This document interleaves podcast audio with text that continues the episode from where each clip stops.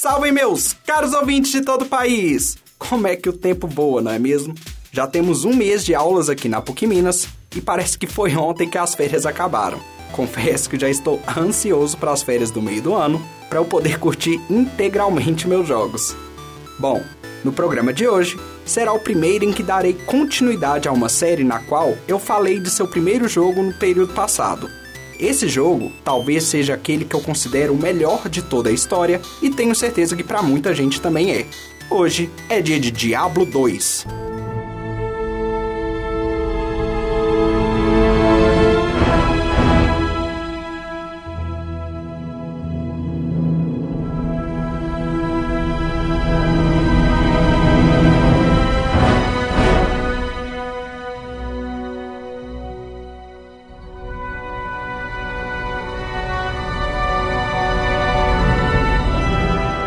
Antes de começar, gostaria de dar um alerta de spoilers, pois para eu dar continuidade à história de Diablo, precisarei falar o que acontece no final do primeiro game.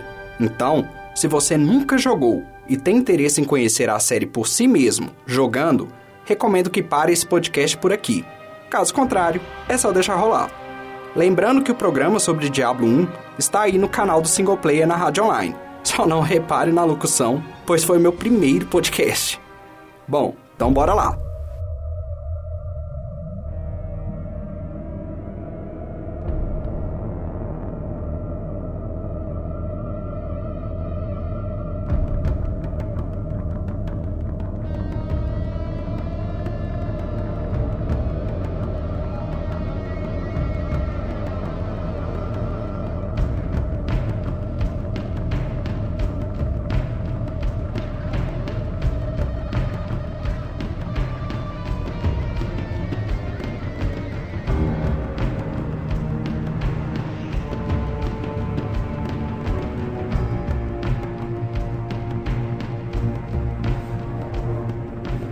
Diablo, o herói anônimo, no caso o jogador, cede aos pedidos de ajuda dos cidadãos de Tristram para descer a catedral amaldiçoada e derrotar os inimigos que lá habitam. Ao descer, o herói se depara com criaturas macabras e deformadas, muitas pessoas mortas e mutiladas. Foram contadas histórias que se tornaram lendas sobre o passado de Santuário. E quanto mais ele descia os andares, mais perturbadora aquela aventura se tornava, até que ele chegou ao coração de toda a escuridão de Tristram. O herói anônimo finalmente chegou ao que Deckard Cain, o último estudante dos antigos magos Horadrims, chama de Inferno, um lugar engolido pela escuridão, envolto de morte, terror e medo. Lá, depois de muito sofrer, o herói derrota o arcebispo Lazarus, que já estava completamente dominado pela loucura e chegando ao último andar, se depara com aquele que é a causa de todo o desespero de Tristram, o próprio Diablo, o Senhor do Medo.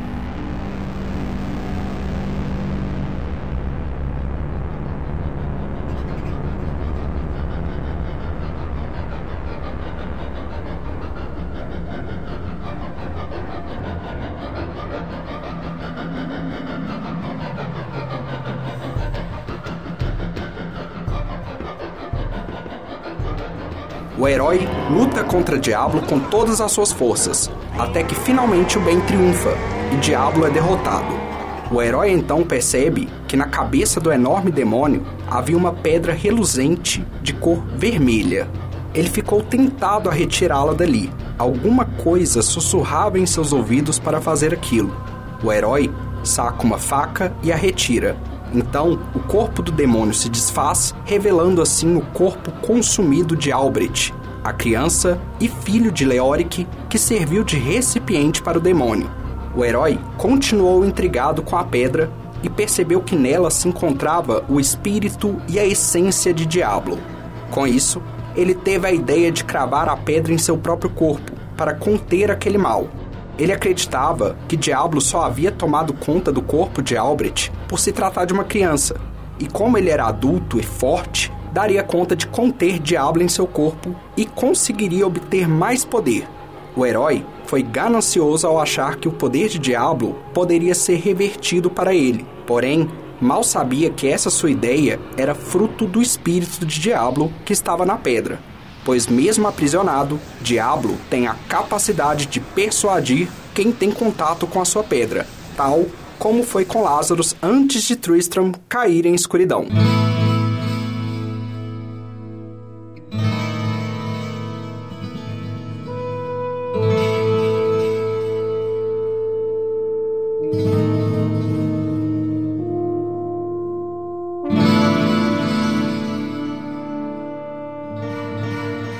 Herói então ressurge triunfante da catedral, trazendo as novidades. Houve muita alegria entre os moradores de Tristram, com muita celebração e festa. Porém, o herói ficou recluso, não saía de sua casa e todas as noites Deckard Cain acordava com os gritos dele, chamando pelo leste. Deckard chegou até tentar conversar com o herói, mas ele não lhe contava nada, apenas dizia estar cansado. Deckard ficou preocupado já que o herói devia ter presenciado muitas coisas bizarras em sua aventura pelas profundezas da catedral.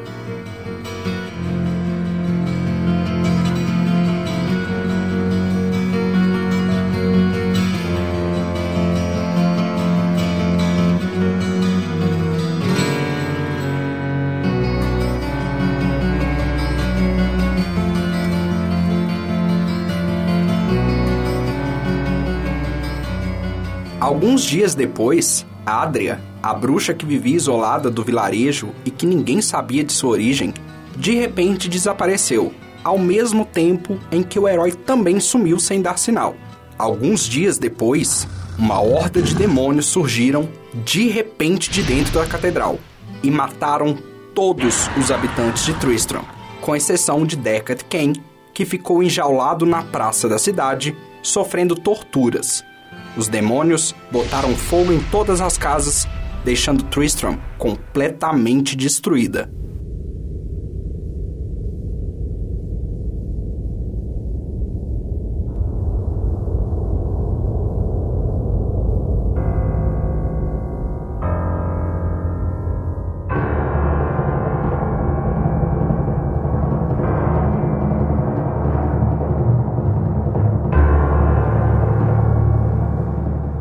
Vilarejo próximo a Tristram, havia Marius, um homem bêbado que já não tinha esperanças de ter uma vida digna. Estava sempre bebendo e fumando. Um certo dia, em meio a uma tempestade de neve, Marius estava em uma taverna da pequena cidade, quando apareceu um homem encapuzado, segurando uma espada, e ali este homem entrou.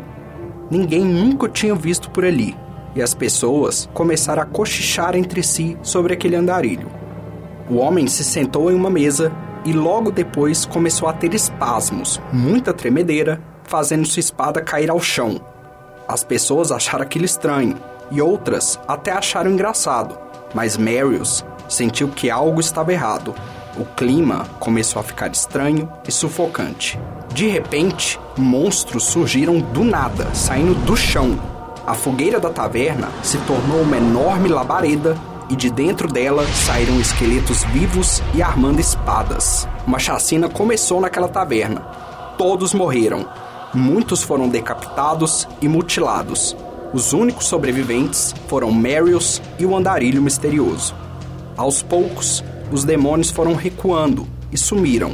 Toda a taverna ficou em chamas. O andarilho então caminha em direção ao fogo e seus passos vão abrindo caminho, como se ele tivesse controle sobre as chamas. Marius então sente, de forma inexplicável, que ele precisava segui-lo. Ele não sabia exatamente o porquê, mas era como se algo dissesse para ele seguir aquele homem, mesmo sabendo que ele era a causa de tudo aquilo que ocorreu e que ainda poderia lhe causar muitos problemas.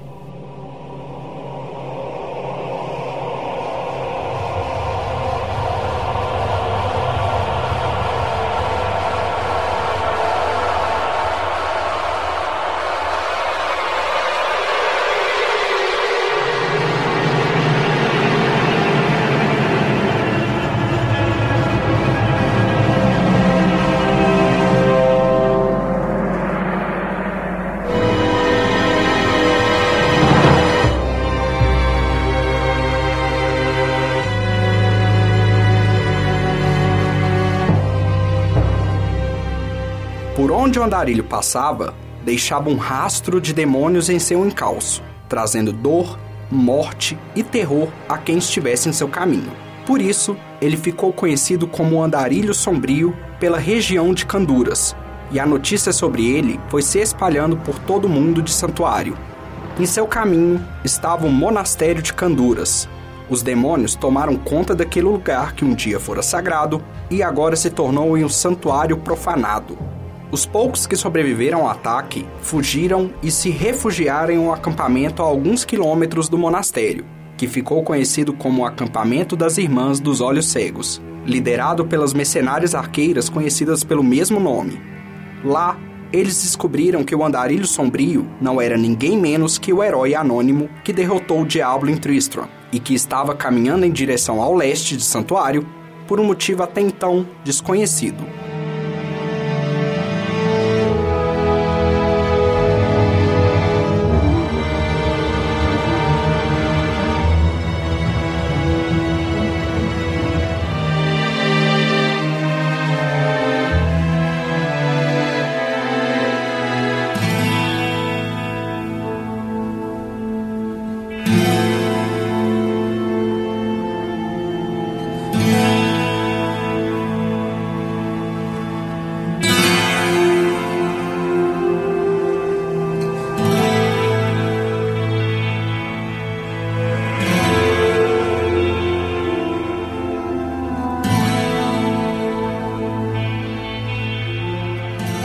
Sete heróis são chamados pelas Irmãs dos Olhos Cegos para ajudar na luta contra os demônios que agora assolavam toda a região de Canduras, cada um de uma região diferente de santuário. É nesse ponto que o jogo começa.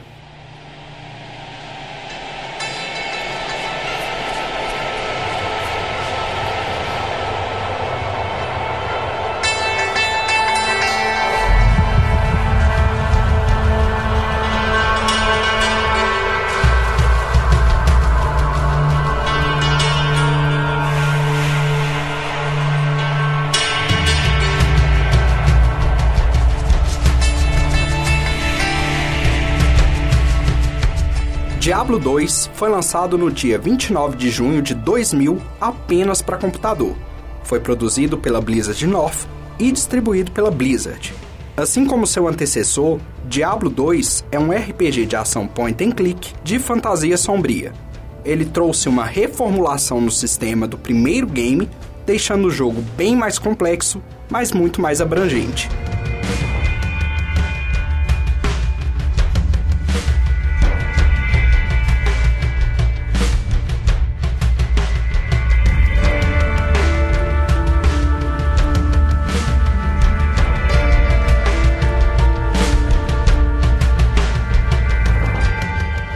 Diablo 2, você pode escolher entre sete classes, que são os heróis escolhidos para limpar canduras dos demônios, ir atrás do andarilho sombrio e descobrir quais são suas intenções.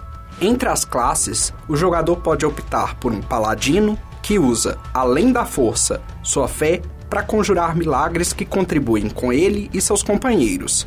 Uma amazona, que possui habilidade com flechas e lanças. Um necromante, que usa de poderes das trevas e assim traz de volta os mortos para ajudá-lo e cria maldições contra seus inimigos. Tem o bárbaro, que usa de força bruta, a feiticeira, que utiliza de feitiços elementais, a assassina, que consegue usar armadilhas, garras e armas de longo alcance para derrotar seus inimigos, e, por último, o druida, que possui a habilidade de controlar os animais, de se transformar em lobo ou urso e também pode usar poderes elementais de fogo e vento.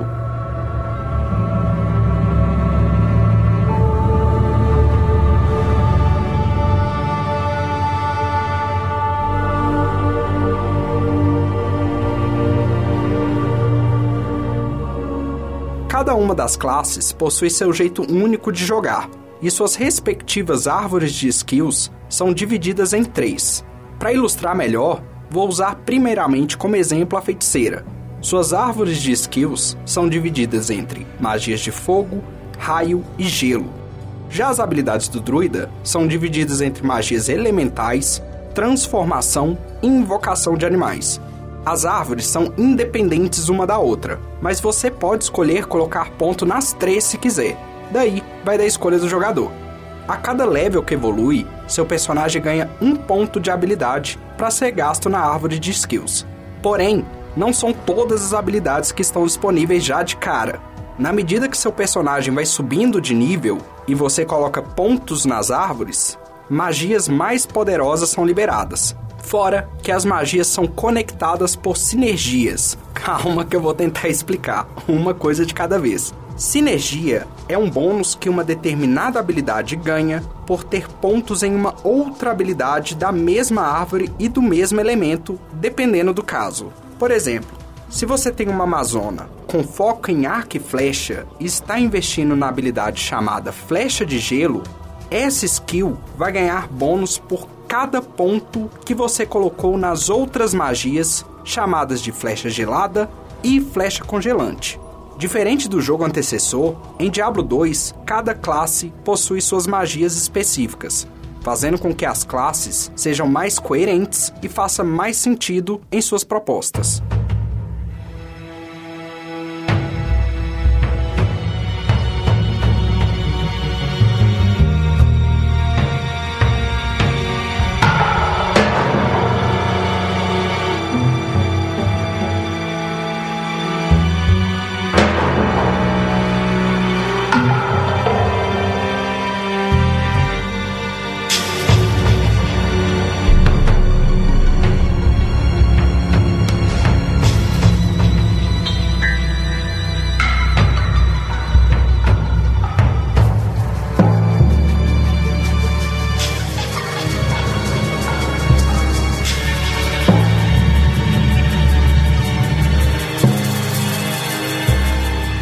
Ao subir de nível, o seu personagem ganha também 5 pontos para serem distribuídos em seus atributos, que são definidos por força, destreza, vitalidade e energia. Força serve para ataques melee, que são os ataques corpo a corpo. Destreza é para ataques à distância. Colocando pontos nesse atributo, as chances de acerto desses ataques aumentam. Já a vitalidade diz respeito à vida do personagem e à sua estamina, que é consumida ao correr. E por último, a energia, que está ligada à quantidade de mana do personagem. Sem mana, não há como invocar magias. Cada classe possui mais pontos iniciais em determinados atributos do que em outras classes. Isso serve para manter a característica de cada uma, dando mais equilíbrio na jogatina. O bárbaro, por exemplo, tem como atributo principal a força. Já a amazona utiliza a destreza e a feiticeira a energia.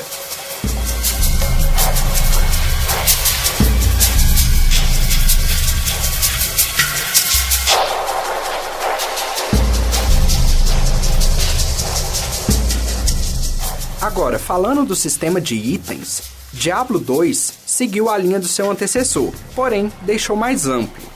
A cada inimigo que você mata são dropados itens variados. Há muitos, mas muitos itens que são dropados o tempo inteiro. Porém, todos são classificados por raridade, de acordo com a cor do seu nome. Os itens cinzas geralmente são itens danificados ou etéreos, que não tem como consertar no ferreiro. Os brancos são os itens padrões. Os azuis são os itens mágicos. Os amarelos são, além de mágicos, raros. Os dourados são os itens únicos. Estes são poderosos, muito raros e em um mesmo jogo single player não é possível dropar o mesmo item mais de uma vez. Os verdes são os itens de set, que são os itens de conjunto. Se o jogador juntar todos os itens do mesmo conjunto, o personagem recebe uma bonificação que varia dependendo do set. Há também os tipos de itens que são únicos de cada classe. Há elmos e armas que apenas o bárbaro pode usar, por exemplo. Porém, podem ser dropados por outras classes, o que incentiva muito a troca de itens na jogatina online. Lembrando que esses itens também são classificados pela raridade.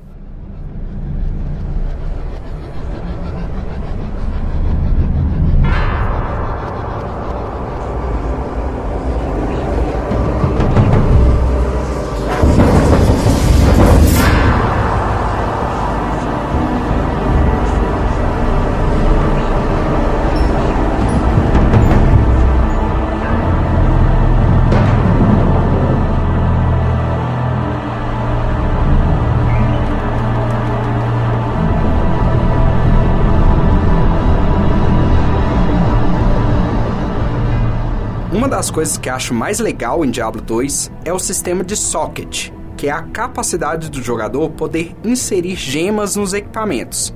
Inicialmente, há sete tipos de gemas, que são as ametistas, topázios, esmeraldas, rubis, diamantes, safiras e caveiras.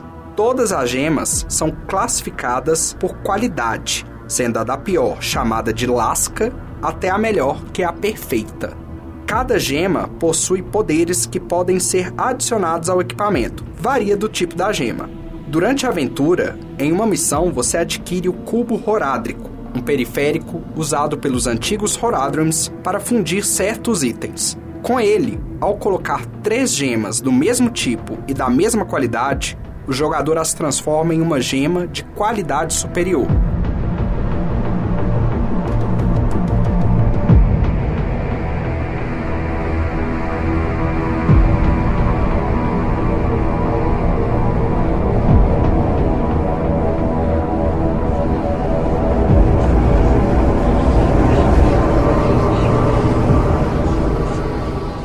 Ponto interessante é que em Diablo 2 o jogador pode contratar mercenários para ajudá-lo na aventura. Em cada ato há um tipo de mercenário diferente. No primeiro ato, temos as arqueiras que se dividem por elementos de suas flechas. No segundo, temos homens que usam lanças e auras para ajudar o herói, e são divididos por tipos de auras, seja a aura que aumenta o dano do personagem ou a defesa. Já no terceiro ato, há paladinos que atacam corpo a corpo ou a longa distância com magias elementais. Todos os mercenários podem ser equipados com apetrechos que seu personagem vai dropando durante a jornada.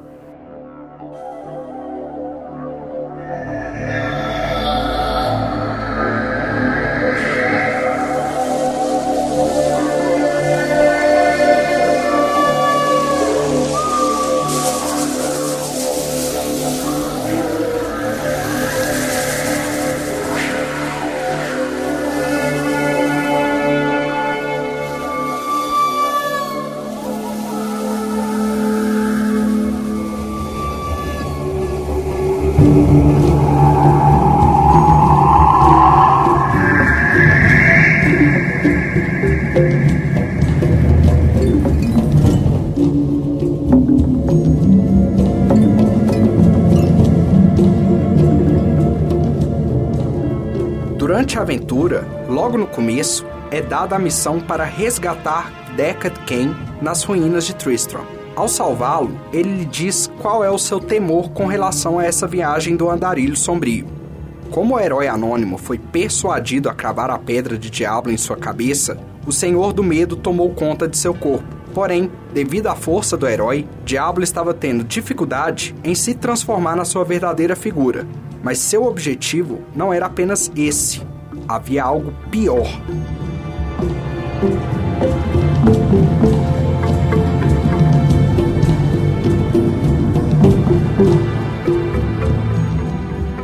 Diablo desejava libertar seus dois irmãos mais velhos, Mefisto, o senhor do ódio, e Baal, o senhor da destruição. Os três são conhecidos como os males superiores, que outrora governavam o inferno ardente.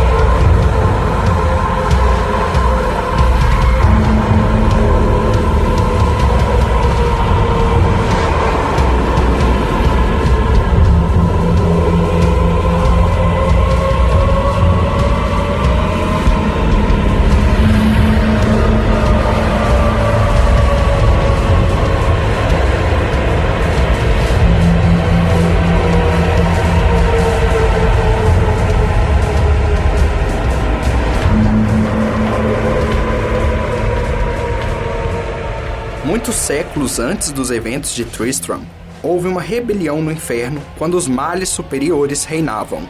Essa revolta foi liderada pelos quatro males inferiores: Duriel, o Senhor da Dor, Andariel, a donzela da angústia, Asmodan, o senhor do pecado, e Belial, o senhor das mentiras. Os quatro lideraram um enorme exército de demônios, expulsaram os males superiores para o mundo de santuário e deram um golpe na hierarquia do inferno ardente.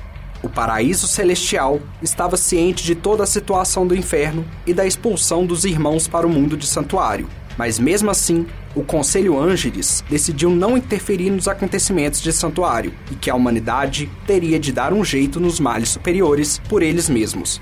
É aí que Tirael, o arcanjo da justiça, para honrar seu título, decidiu ir para o santuário escondido e fundar os magos Horadrins, que tinham como objetivo derrotar e expulsar os três irmãos do mundo dos homens, Tirael estava ciente de que, mesmo os Horadrim sendo muito poderosos, eles não conseguiriam matar os demônios, e por isso ele criou no paraíso celestial as Pedras da Alma, artefatos que servem para aprisionar espíritos.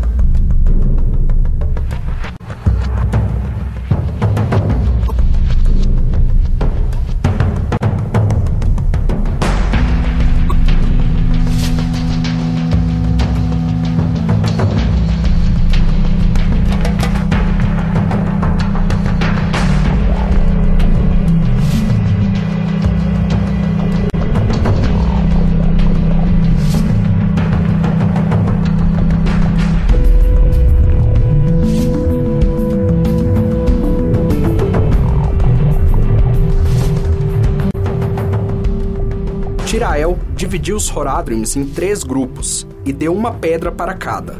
Os grupos se dispersaram em regiões diferentes de santuário, e a primeira batalha foi contra Mefisto na região de Curaste, uma densa floresta e que nela estava a matriz da igreja de Zacaro, de onde Lázaro surgiu.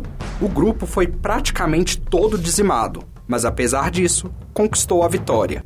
O Senhor do Ódio foi aprisionado e sua pedra guardada em um enorme santuário na cidade de Travencal, capital de Curaste, e protegida pelo Alto Conselho da Igreja de Zacarum.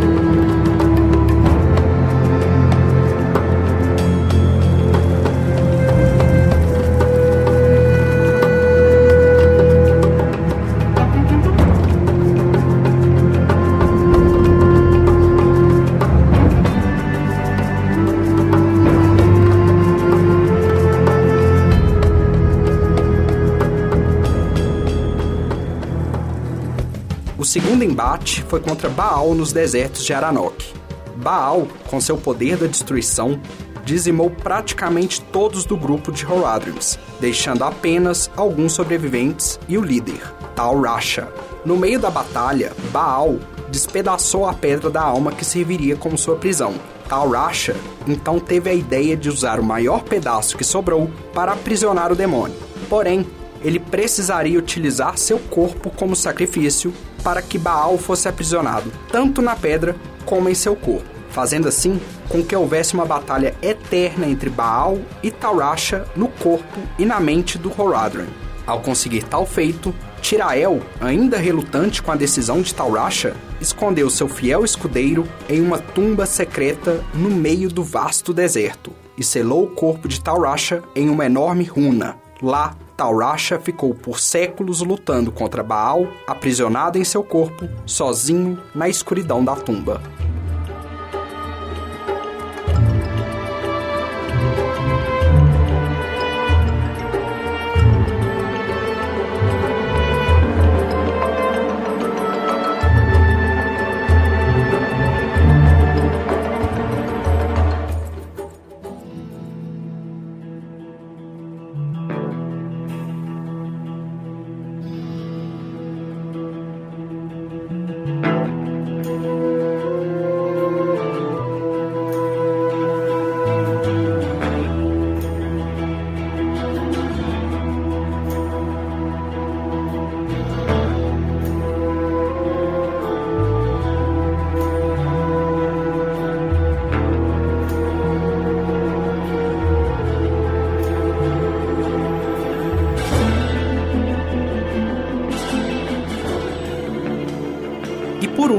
Foi a batalha contra o irmão mais novo, Diablo, nas terras de Canduras. Foi a batalha mais sangrenta e difícil.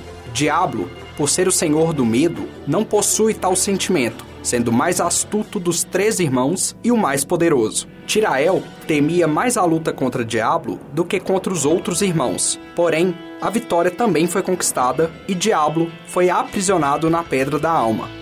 Um enorme labirinto foi criado abaixo da terra e lá a pedra ficou guardada por séculos. Uma enorme catedral foi construída acima para proteger o labirinto e a pedra. Após a construção da catedral, começaram a surgir moradores em volta, e assim se instaurou a cidade de Tristram.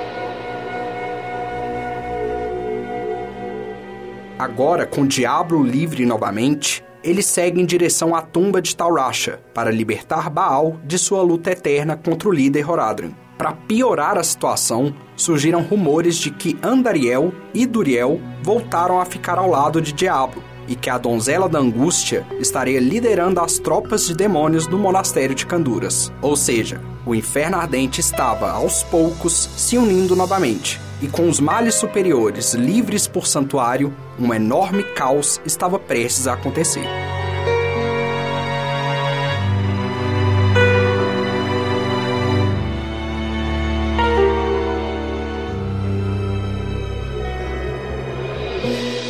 Em Diablo 2, a história é toda narrada por Marius, que já está velho ele viveu alguns anos na prisão, até receber a visita de um homem misterioso, o qual achava ser Tirael, e decide lhe contar tudo o que ele presenciou, seguindo os rastros do andarilho sombrio. Os eventos do jogo base acontecem antes do momento em que Marius narra a história para o suposto Tirael.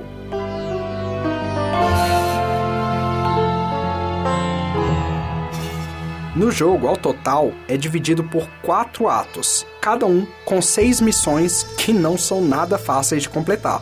Cada ato se passa em uma região de santuário, e toda vez que você passa de um ato para outro, é mostrada uma cena onde Marius continua sua narração sobre o que aconteceu em sua viagem com o Andarilho Sombrio. O primeiro ato se passa em Canduras, o segundo, o seu personagem viaja para a cidade de Lut Golem, nos desertos de Aranok. O terceiro se passa nas docas de Curaste e o quarto, eu não vou dizer para não dar spoiler.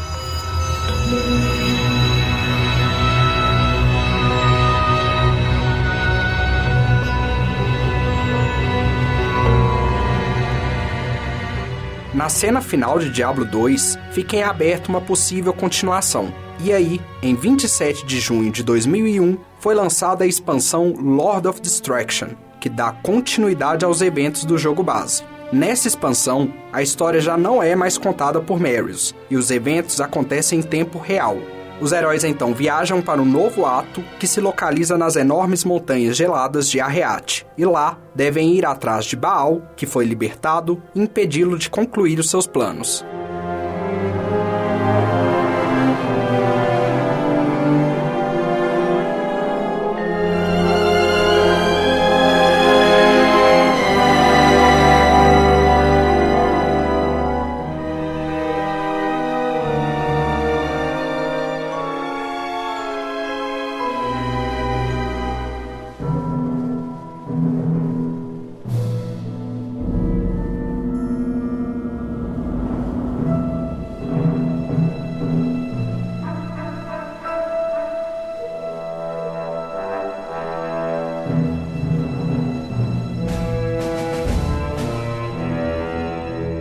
Em Lord of Destruction foi introduzido o ato 5, o maior ato do jogo e o mais bonito, diga-se de passagem. Há também novos equipamentos, novos inimigos e também foi introduzido o sistema de runas. As runas fazem parte do sistema de socket que falei agora há pouco.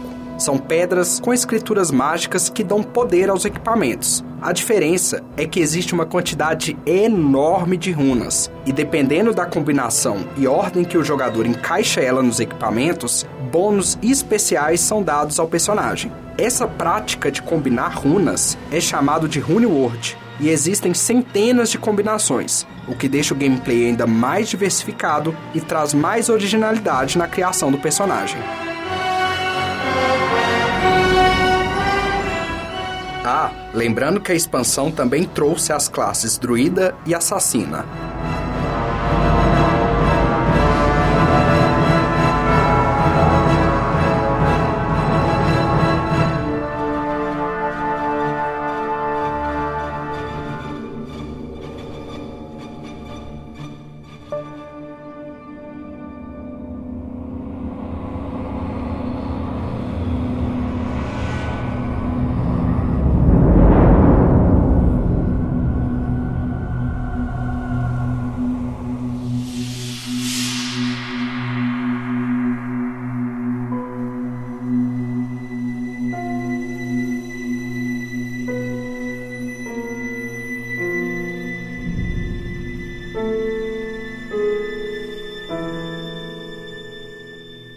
Diablo 2 ganhou centenas de prêmios, sendo o mais importante o jogo do ano de 2000. Até hoje é um jogo muito respeitado por toda a comunidade gamer e apesar de ter quase 18 anos de lançamento, ainda é jogado e o servidor continua ativo. Inclusive, a Blizzard recentemente, em 2016, lançou um patch de atualização para que o jogo rode melhor nos sistemas operacionais mais modernos e colocou algumas correções na jogabilidade.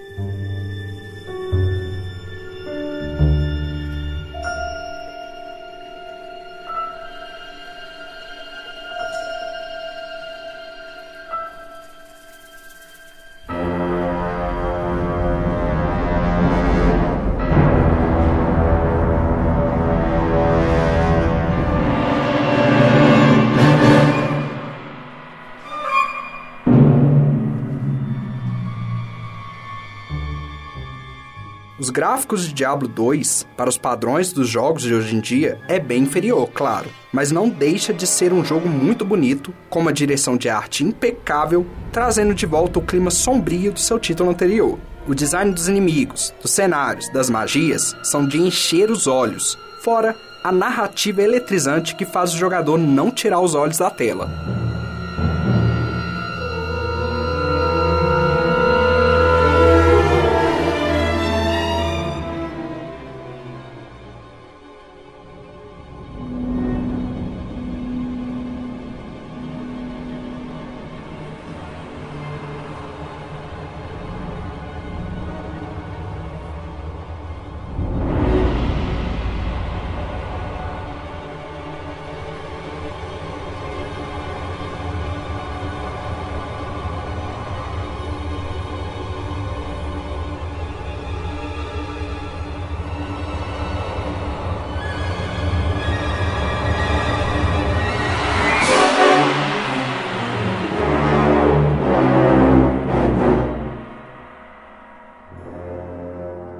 Trilha sonora continuou na mão do gênio musical Matt Wellman, que também fez a trilha do jogo anterior. E em Diablo 2, dá para sentir que houve mais inspiração na composição das músicas, mantendo a sensação sombria que o primeiro jogo trouxe. As músicas fortalecem muito a ambientação macabra e acompanham certinho os eventos que ocorrem durante a perseguição do andarilho sombrio.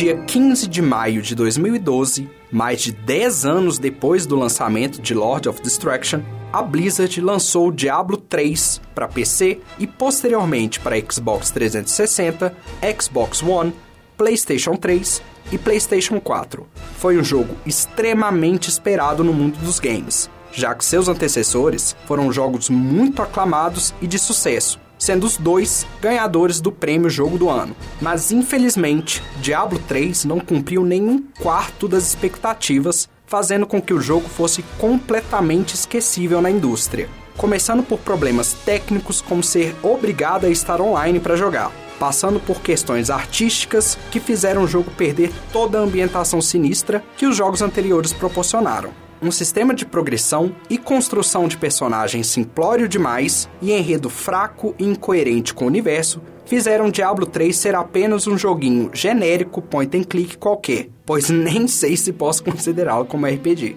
Infelizmente, um jogo tão esperado e produzido por tanto tempo foi muito decepcionante, fazendo com que seus servidores hoje estejam vazios e a Blizzard praticamente o abandonasse pois há anos não sai um conteúdo significante ao game.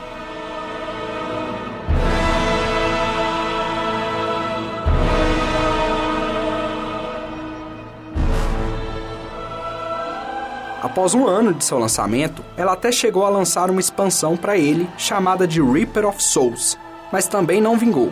Muitos jogadores já abandonaram o game.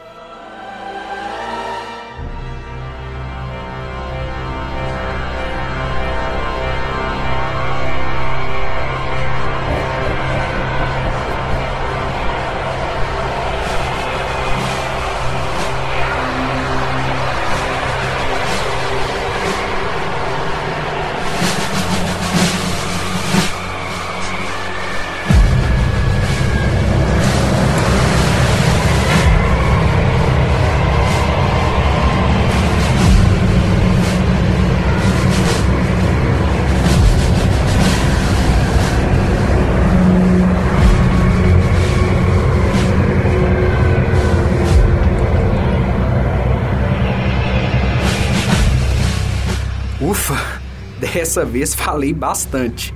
Diablo 2 talvez seja o meu jogo favorito, e aí eu acabei empolgando. Bom, vou ficando por aqui. Espero que, caso tenham chegado até aqui, que tenham gostado do que apresentei. Recomendo muito para aqueles que nunca jogaram que conheçam a série Diablo, menos o 3, para não se decepcionarem como eu.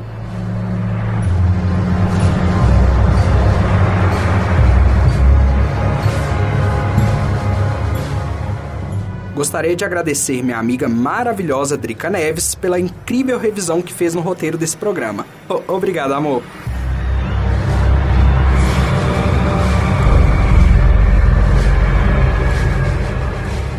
Como tradição, vou deixar um link na descrição da Wiki do game, em inglês, para quem se interessar mais em conhecer sobre o game. Um vídeo de gameplay para vocês verem como o game é e, claro, um da maravilhosa trilha sonora.